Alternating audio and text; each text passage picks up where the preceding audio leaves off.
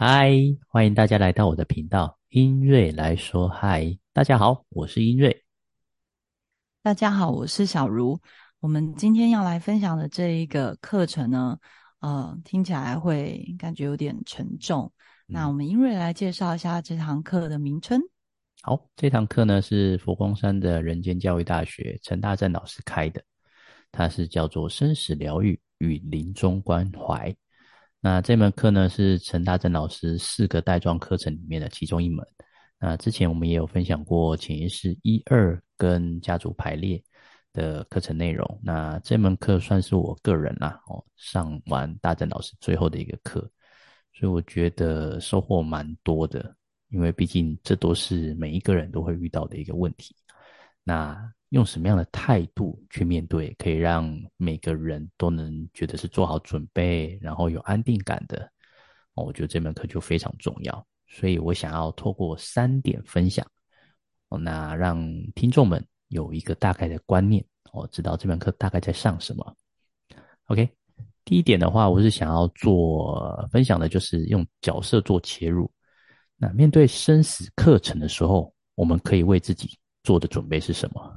那在上课前，其实我们就一般人啊，只想过我要写遗嘱。我说啊，这间房子要给谁啊？哦，谁谁谁有分多少的现金啊之类的。但这门课有透过呃一些练习，开展了很多的不同面向。哦，举例来说，就是在呃立遗嘱之前，哦，这门课的练习叫做预立遗嘱。我们的身后是要怎么准备？身后是其实包含了刚刚讲的财产的分配，还有说我们想要做什么样的医疗照护哦。因为毕竟每个人都有可能会遇到意外，在遇到意外不能决定自己想要做什么医疗的时候，是不是可以在之前先决定好，让家人可以有更好的呃尊重我们的决定去做一个安排哦？那第三个就是身后是要怎么准备？哦，所谓的身后是怎么准备？就是呃，要选择葬礼，要用什么葬礼？那是不是要发讣文？哦，那有没有入牌位什么之类的？啊，当然那个是很传统的呃台湾信仰下的一个呃选择啦。哦，那你也可以选择家祭或公祭啊什么之类的。所以它是有一大串表格，是让我们自己去思考我们要做什么样的决定。我觉得这点就很特别。这这个很特别，就是老师那时候就是问大家说：“哎，你知道办一场丧事要花多少钱吗？”说真的，我们没有概念呢，大家就乱乱乱猜，就是真的有办过的人才会知道。然后接着老师就翻开那页讲义，就是有选有很多选项，我就想哦，这个就是价目表，就是如果你想要请塞工要多少钱，然后如果你是。呃，如果你还要买棺木，或者是你是要树葬，就是各种那个价位是不一样的，还有要不要烧金纸啊什么的。那因为我我自己本身家族是属于基督教家庭，我对这些真的完全没概念。我唯一知道就是，哎，我们每次基督教就是一场告别式，然后就是呃，就是神父啊，或者是牧师在上面，就是。就是为我们祷告啊，然后讲一些这个人生平的，然后就大家就大概就这样，就是一场两小时就结束。那当然后面都是一样的，就是看你是要土葬啊，还是呃去殡仪馆火葬，那后面是一样。但是我完全不知道说，其实还有更多的细节，是一直到上这个课才知道说，哦，原来还真的有好多东西都要去思考跟去做决定的。那至于你刚刚讲的那个。医疗照护部分，这个部分，因为我自己，呃，我妈妈已经七十七岁了，所以她这几年真的也是很频繁的进出医院。哦，这个我真的很有感。每次看妈妈躺在那个病床上，然后例如说她要进去动手术，然后哇，这个真的家属，身为家属的我，有好多的文件要签，很多事情要联络，可能要跟家族的人联络，然后，然后又要知道很多医生交代。如何如何？然后我该做什么手续？然后那时候我可能也也要找看护。那时候真的是手忙脚乱，根本没有想到说，可能妈妈还如果这个时候他是突然问我说他需要插管，他需要干嘛干嘛的时候，我真的我觉得我真的是会非常的慌乱。那我自己是独生子女，真的是还好。那我知道有很多人，他有一些兄弟姐妹，哇，这个要讨论起来，大家也不知道该怎么做决定，也不清楚做这个决定到底对患者是好的，还是是自己内心的那个对家人的不舍。然后这种纠纷，说真的也蛮多，就是社会新闻都有在播报。所以上这门课的时候，就会了解到说，哦，原来有些东西我们可以预做准备，可以避免呃这些纠纷，或是忙乱之中疏忽了，做了一些不适当的决定。如果我们早点知道说有哪些事情是可以先去讨论、先去呃思考的，这真的会减后面会减少那些就是呃纷争这样子。对，真的。没错，那我觉得这门课还有一个很特别的，就是大正老师常常说到的，呃，四道人生，就是四种思考啦。我这四道人生分别是道歉、道爱、道谢、道别。那是一种很怎么讲，很连接彼此的一种感动，因为我们其实很少在说爱，也很少在说谢谢。哦，因为谢谢可能都是一种很片面啊，谢谢你帮我做了这些事情，哦，谢谢你啊，帮我啊开门什么之类的。但我们很少去做一个更深的探讨，是我们在生命中到底有多少的事件是透过很多贵人的帮助？那我们有没有真正的把它放进心里面，跟他好好的道谢，跟道爱？那透过这个世道人生呢，去做一个思考，可以让我们觉得生命是有很多的呃爱的，只是我们很少去看见它。所以透过这世道人生，在每一个关卡，不论是呃临终或者是在跟朋友分别的时候，都可以做到的一个呃技术。这是我觉得在自己的这个角色为自己准备的这个事情上，是学到最重要的东西。然后接着，我觉得还有一个很有趣的练习，就是，呃，老师请我们思考，在我们丧礼的时候，我们想要请哪些朋友来我们丧礼上？哦，可能是久没有联络的哦，国外的朋友，或者是老师哦，或者是呃没有联络，呃，已经久失联的亲友什么之类的，不管，先不论说可不可以找到他，但你想找他的原因是什么？他们是不是在你们生命上有过一些重要的时间点出现？我觉得这个也是一个很棒的思考。对，因为毕竟我很难过，我完全没有想要邀请谁来参加我的丧礼，感觉就是，所以我跟就是很平常也很少跟人家做一些连接。嗯，对，所以。老师其实有一些课程的练习啊，大家要分享、要讨论的时候，我也有跟同学说，其实我真的没有想过说要邀请谁来，或是我也没有想到会放不下什么，因为觉得诶，我的小孩其实他们都自理能力、生活自理能力都很好，然后而且我觉得他们身边还是有很多的长辈或是亲友啊、老师都会给他们很多的协助，我就完全不会觉得说我离开之后他们就会崩崩塌或什么的。嗯然后公司没有我也一样可以运转啊，我觉得大家都可以过得很好，我没有什么好放不下的。然后同学可能就会觉得说：“哇，天呐，你看得好开。”其实不是，是因为我平常就是一个这么 这么自己心里自自己内心一直有一个有点有一点孤独感。可是我觉得那孤独感也不算是不好的事情啊，就是我的那个孤独感是。会觉得说，其实每个人没有我，他们也可以过得很好。我觉得他们都可以把自己运作的很好。然后，我觉得我自己一个人，就是好像也可以，就是也也没有一定要一定要有谁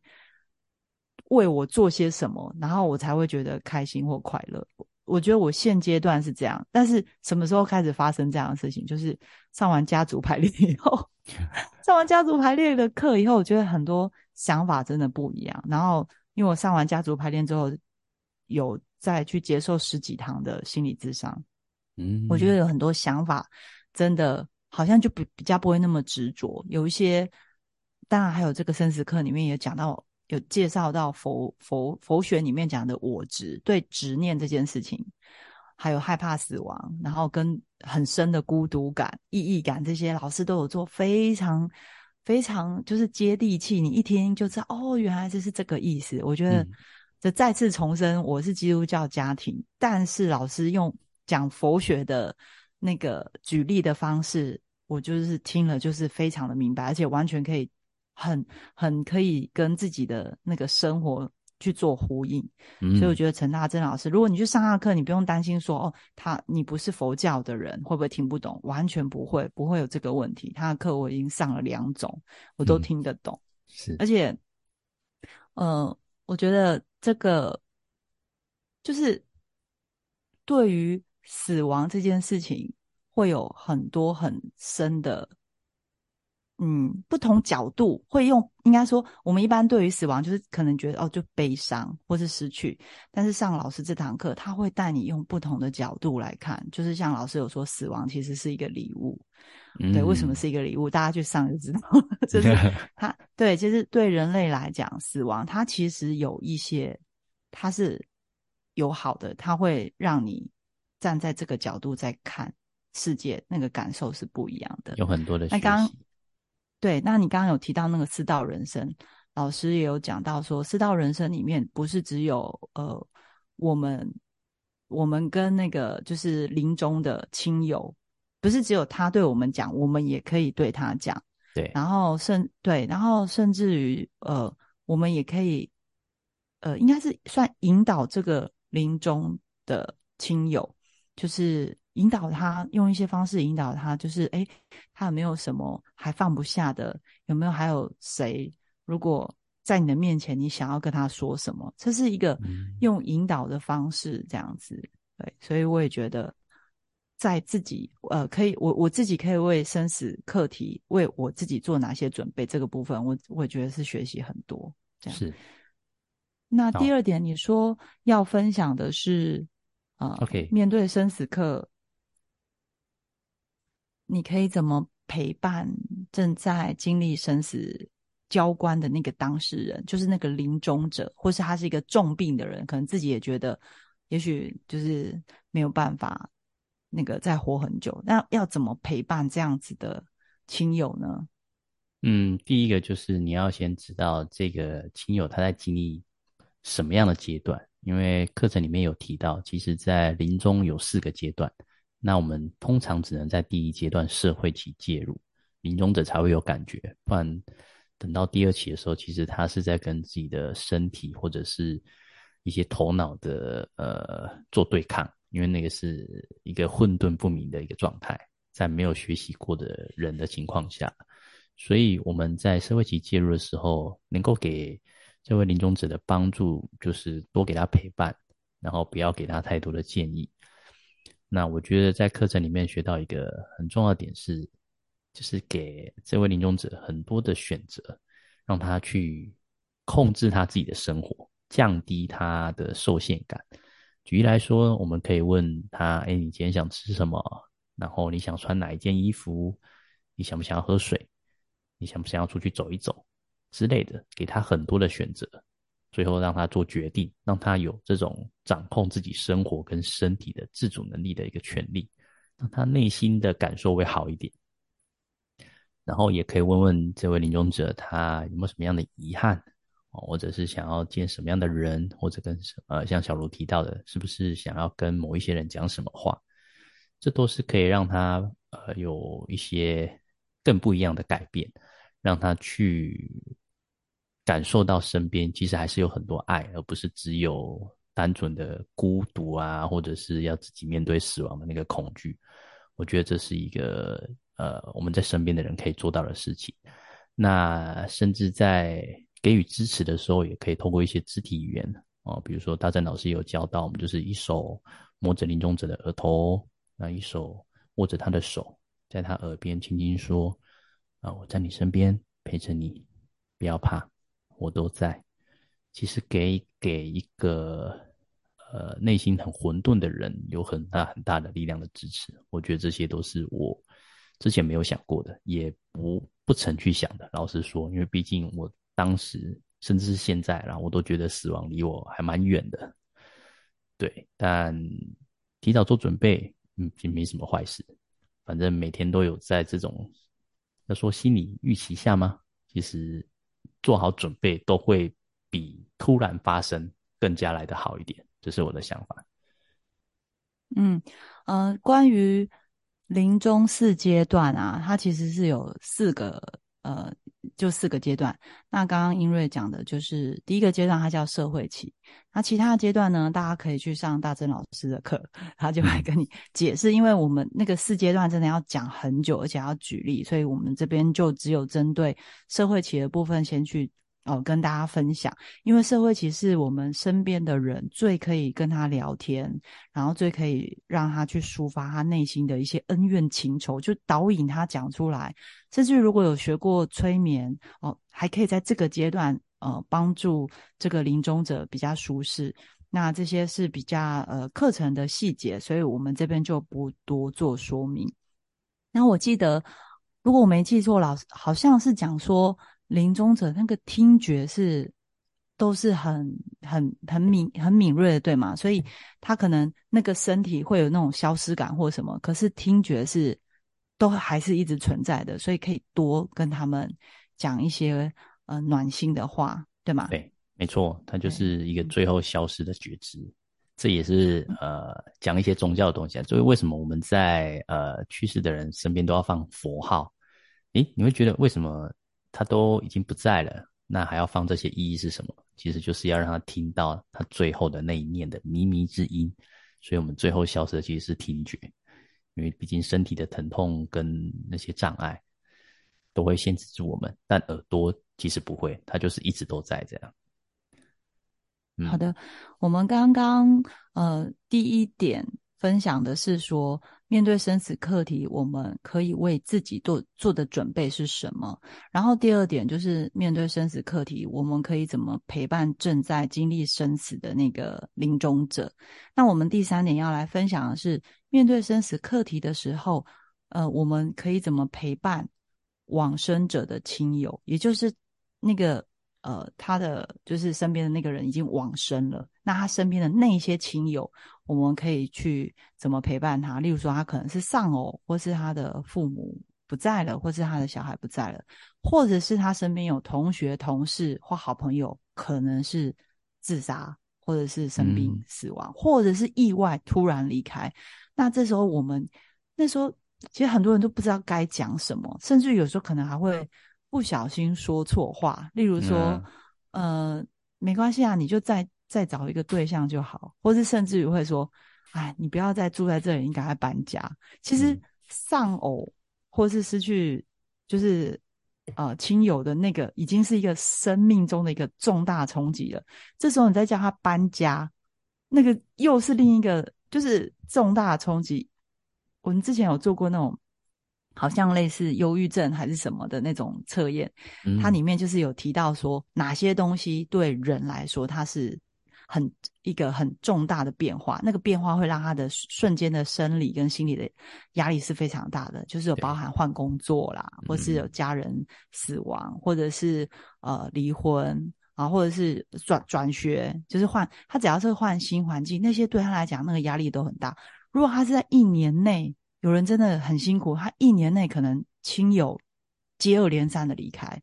或者是他搬家，然后后来又发现。失业哇，这些其实都是在一个很短的时间内，那个心理压力是会很大。所以，嗯，我们上这堂课还可以学到，就是你可以怎么正确的陪伴跟安慰到这个往生者身边的亲友。那由英瑞来跟我们做分享。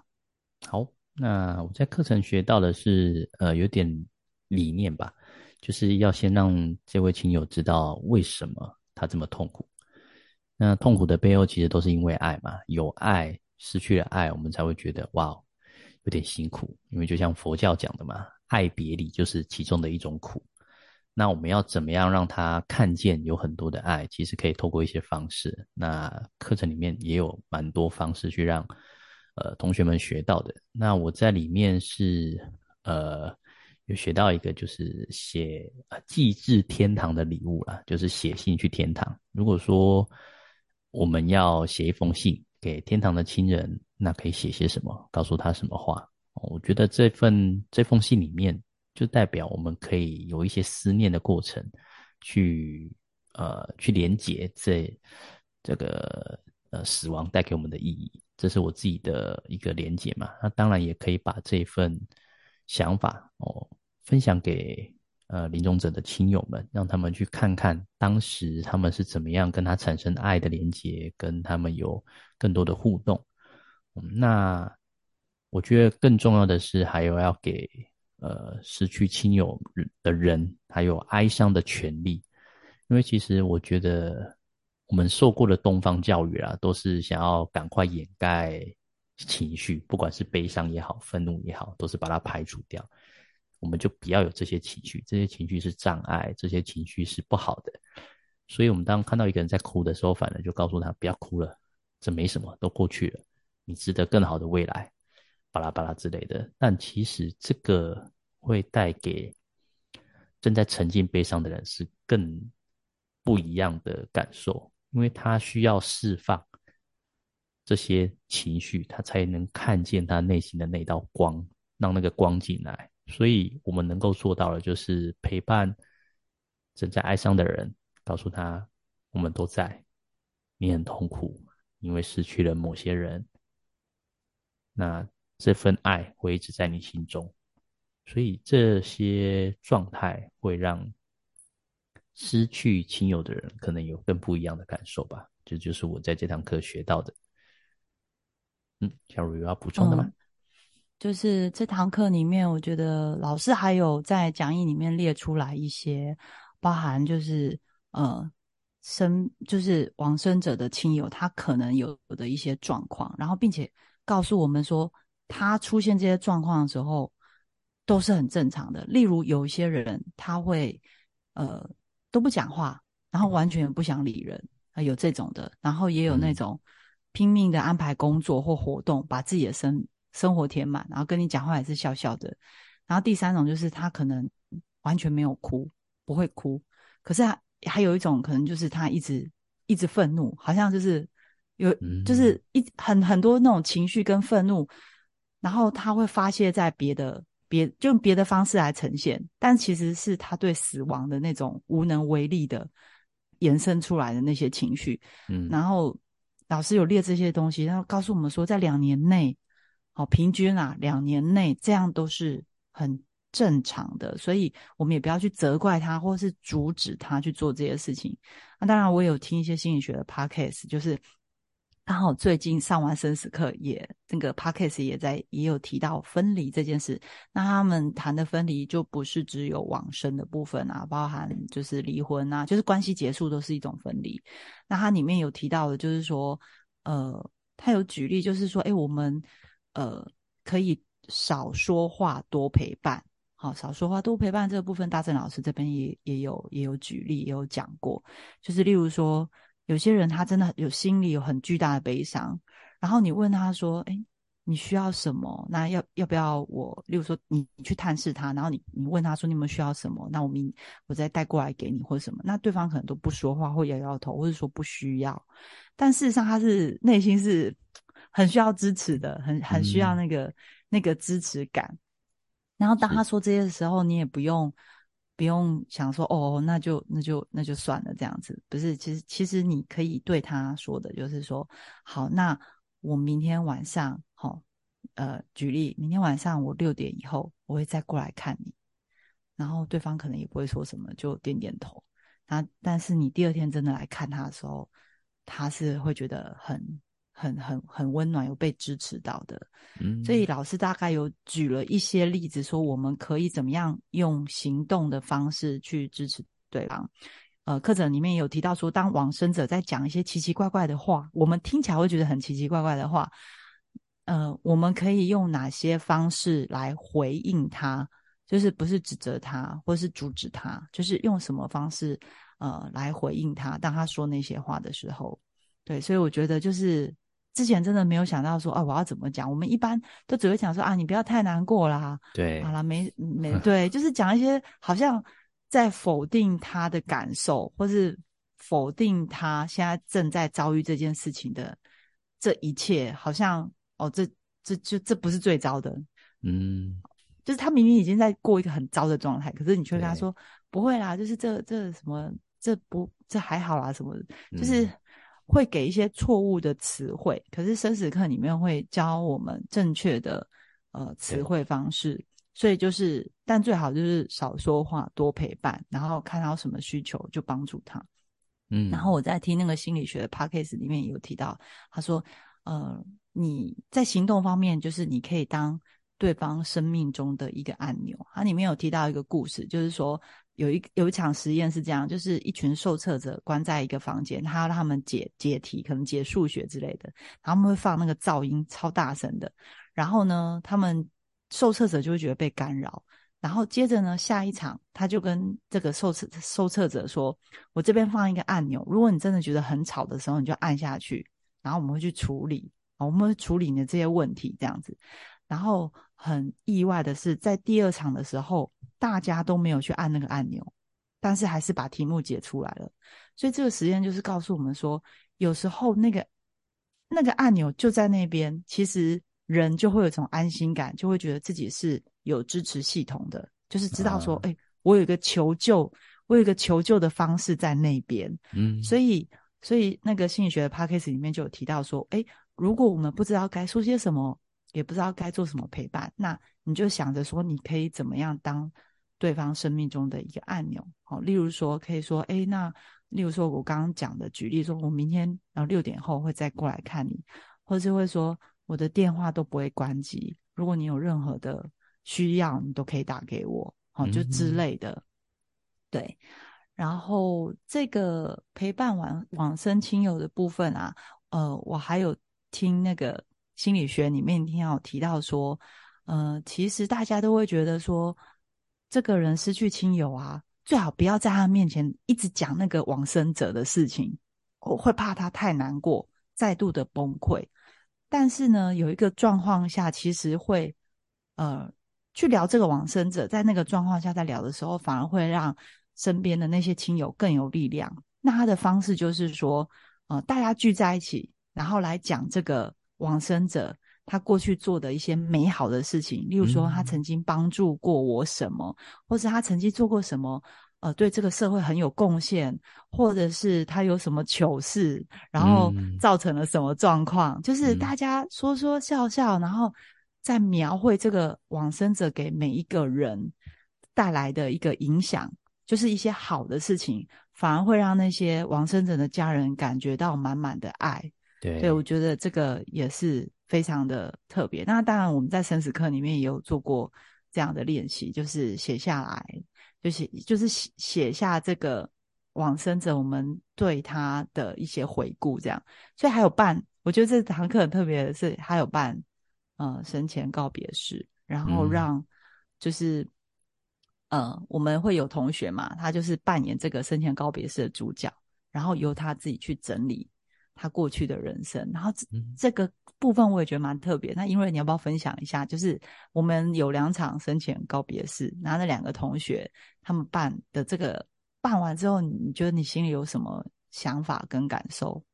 嗯，我第一个跳出来的念头是，我们可以重新自己定义自己的人生，也可以定义每一个呃往生者的人生。就刚刚小茹有提到的，去办那个聚会，去说呃往生者的呃做过的事情，得到我们在他身上得到了什么或学到了什么，这些其实都是给我们温暖的力量。那虽然这个人已经不在了，那我们得到的是更多的温暖。那提到。呃，生前告别式这个部分，我觉得是在呃自己制作的那个人，他要收罗自己的生前的一些，也不能说生前啊，就是这一生当中，他小时候的成长历程，做过了哪一些努力，然后在工作上遇到什么样的状况，以及他后面的人生有什么样的发展，我觉得都是一种可以让呃跟过去的自己做重新的连接。因为我印象中很深刻的同学都会说到，我我一直以为我这这一生中我没有值得什么可以跟大家分享的故事，但透过生前告别式的整理照片跟分享自己在做那一个仪式的过程中，他们都是满满的感动，在那个现场真的你都是会感觉到满满的爱跟一种生命的光环的散发，我觉得这个是很棒的，而且老实说。应该没有任何一个场合会让你去做一个生前告别式的一个举办，因为大家都会觉得这个是触眉头，这个是不好的。但其实我觉得那个是透过不一样的方式去转换它，变成是爱的连接，而且还会邀邀请这个家属来跟朋友来，反而那种感觉是更棒的，那个关系会重新的编织起更不一样的火花，这是我的看见。对，所以老师才会说，死亡其实是礼物，因为你借由。去体验死亡，或者是为死亡做准备的时候，你才会知道说生命的这些关系有多么的珍贵。然后你再整理，你在就是从你年轻一直到现在这个岁数的照片的那些过往，你会发现说，其实所有的一切，你身边都是有爱的。嗯，对，所以老师就呃，为什么死亡是也是就是对人来讲是一个礼物？那其中一个原因就是在这边。然后我觉得，嗯，生前告别是老师那时候也有讲啊，就是生前告别是这个，你其实也可以一段时间，就是就是其实每个人都可以在一段时间自己去筹备一个这样的东西，然后重新跟大家重新定义跟重新换框自己的人生。而且有时候你去思考这个时候，你反而在规划你未来可能一年或两年或几年。你的那个定义不同了，因为你之前可能会想说，哦，我明年要买房子，我后年就要出国旅游玩，然后在大后年我要当上一个什么什么主管或者什么。但是如果你办完一场生前告别式，你后面的目标可能会有点调整。那我并不是说你就不会想去追求你的人生，而是就有点类似九宫格嘛。你在工作的部分，你你开始不会只把你的目标只放在工作或是财富上，你会。知道说哦，我应该要再放一些跟家人的相处，或是跟朋友的相处，或是放一些比例在健康上面。因为你办完这些之后，你会发现说哦，像你刚刚举的例子是，他整理过去假设十年，哇，他做了好多好多事，好丰富。但也有可能真的有人整理了十年，发现哈，他都在工作出差，工作出差，真的就就没有，好像那个人生的那个。那些那些比例比重都全部都偏向个人的对追求，那办这个可以让你重新去调整你的生活的目标。我觉得这个是，嗯，我觉得这是人人可以做的，因为我觉得触眉头这种东西真的是蛮大蛮早期的呃观点，但是现在。我觉得这个时代在进步，大家身心灵的这个东西，大家接受度越来越高。对，然后尤其是经历过呃疫情之后，以前大家可能会觉得死亡离自己好远哦，可是疫情之后，真的哎，突然谁怎么隔后面那个邻居倒下，或者是坐坐隔壁的同事，第二天就没来了。这这个真的是好，他好，他不是很远的东西耶，他。他可能就是在你的四周，他没来不一定是往生，就是他没来就是他确诊而已，就这样。可是你会觉得他就突突然不见了，然后七天都不在了，那个感觉。七天都不在。对，七天，因为那时候被关七天后就回来了。那之前还有被关十天什么的，那个就是他不是真的往生，可是那个冲击真的有点大，尤其是那时候确诊，很像。一开始的时候很像鸡瘟一样，就是例如说你本来四周围梅花座都有朋友、同事、同事，然后突然明天这个没来，然后呃右边没来，然后后天呃左边没来，然后发现你梅花座附近都是空的。其实你不会有那种侥幸的心态，你会是很害怕说：“Oh my god，死亡离我好近，不知道什么时候轮到我。”但如果你有去上这个课，其实你就会知道说，呃呃，我们有听那个同学回应，他说。他在就是很忙很乱的时候，就是面对那个丧事，非常的忙乱，要做的事情超级超级多的时候，他又要安慰家人，又要准备丧事，然后可能又有一些金融，就是什么要去查那个财产的一些事情，非常非常忙。但他很很幸运的是，他说他很幸运，他有上大正老师的课，所以他知道他接下来该做什么，他还有什么事情，然后他该怎么安慰。所以我上完课，其实我也是这种感觉，就是哦。就是假设我之后遇到身边有人发生这样的事情的时候，我至少有一个概念，说我可以做什么，然后来帮助他，或是来帮助自己这样子。嗯，这门课就是你刚刚讲的按钮。就是你你已经知道哪边可以救援了啊，就按下去这样。对对对，知道知道按下去，然后有有哪些方法可以帮助自己。那最后我们请英瑞来做个呃结语好吗？就是上这堂课，你觉得你呃最大的收获或是最大的感受感触是什么呢？我觉得我从一开始我都觉得死亡离我很远。那有可能是我不想面对它什么之类的，但是上完这堂课之后，我觉得人不是害怕死亡，是害怕未知。那通过这门课，我头脑能够理解死亡大概的雏形是什么了，所以我在面对上我就不会有太大的恐惧，因为已经知道会发生什么事情。然后通过课程上的练习，也能够更加安定下来。所以这就是我最大的收获吧，就是心已经定下来了，不会去再害怕遇到什么样的事情。对，是，也就是把未知变成已知啊。嗯，没错。然后那个恐惧感还是会有，但是它至少就是比例会降低。嗯，那我觉得生死课真的很难得，因为我自己也是上课上了四五年，真的很。很很很少接触到有专门在教我们认识生死课程，就实体课程。呃，生死的书籍很多，但是实体课程真的很少。那我觉得，如果大家对这个生死课，呃呃，生死它不是单纯生死课，它还有一些临终陪伴的一些呃学习技巧，那我觉得非常的实用，对，也很全面，而且在课堂上也可以得到老师支持的力量。我们有任何的问题都可以询问老师，而且。说真的，那这十二这是一堂十二堂的课，然后这十二堂课啊，我还记得第一堂老师请大家自我介绍哦，我们上过非常多的课的自我介绍破冰啊，然后彼此认识啊，这堂生死课真的是第一堂课，呃，我记得好像二十八还二十九个同学，包含我自己，老师的问问题就是说，嗯，先介绍一下你自己，那为什么会来上这堂课？那你希望在这堂课可以得到什么收获或什么的？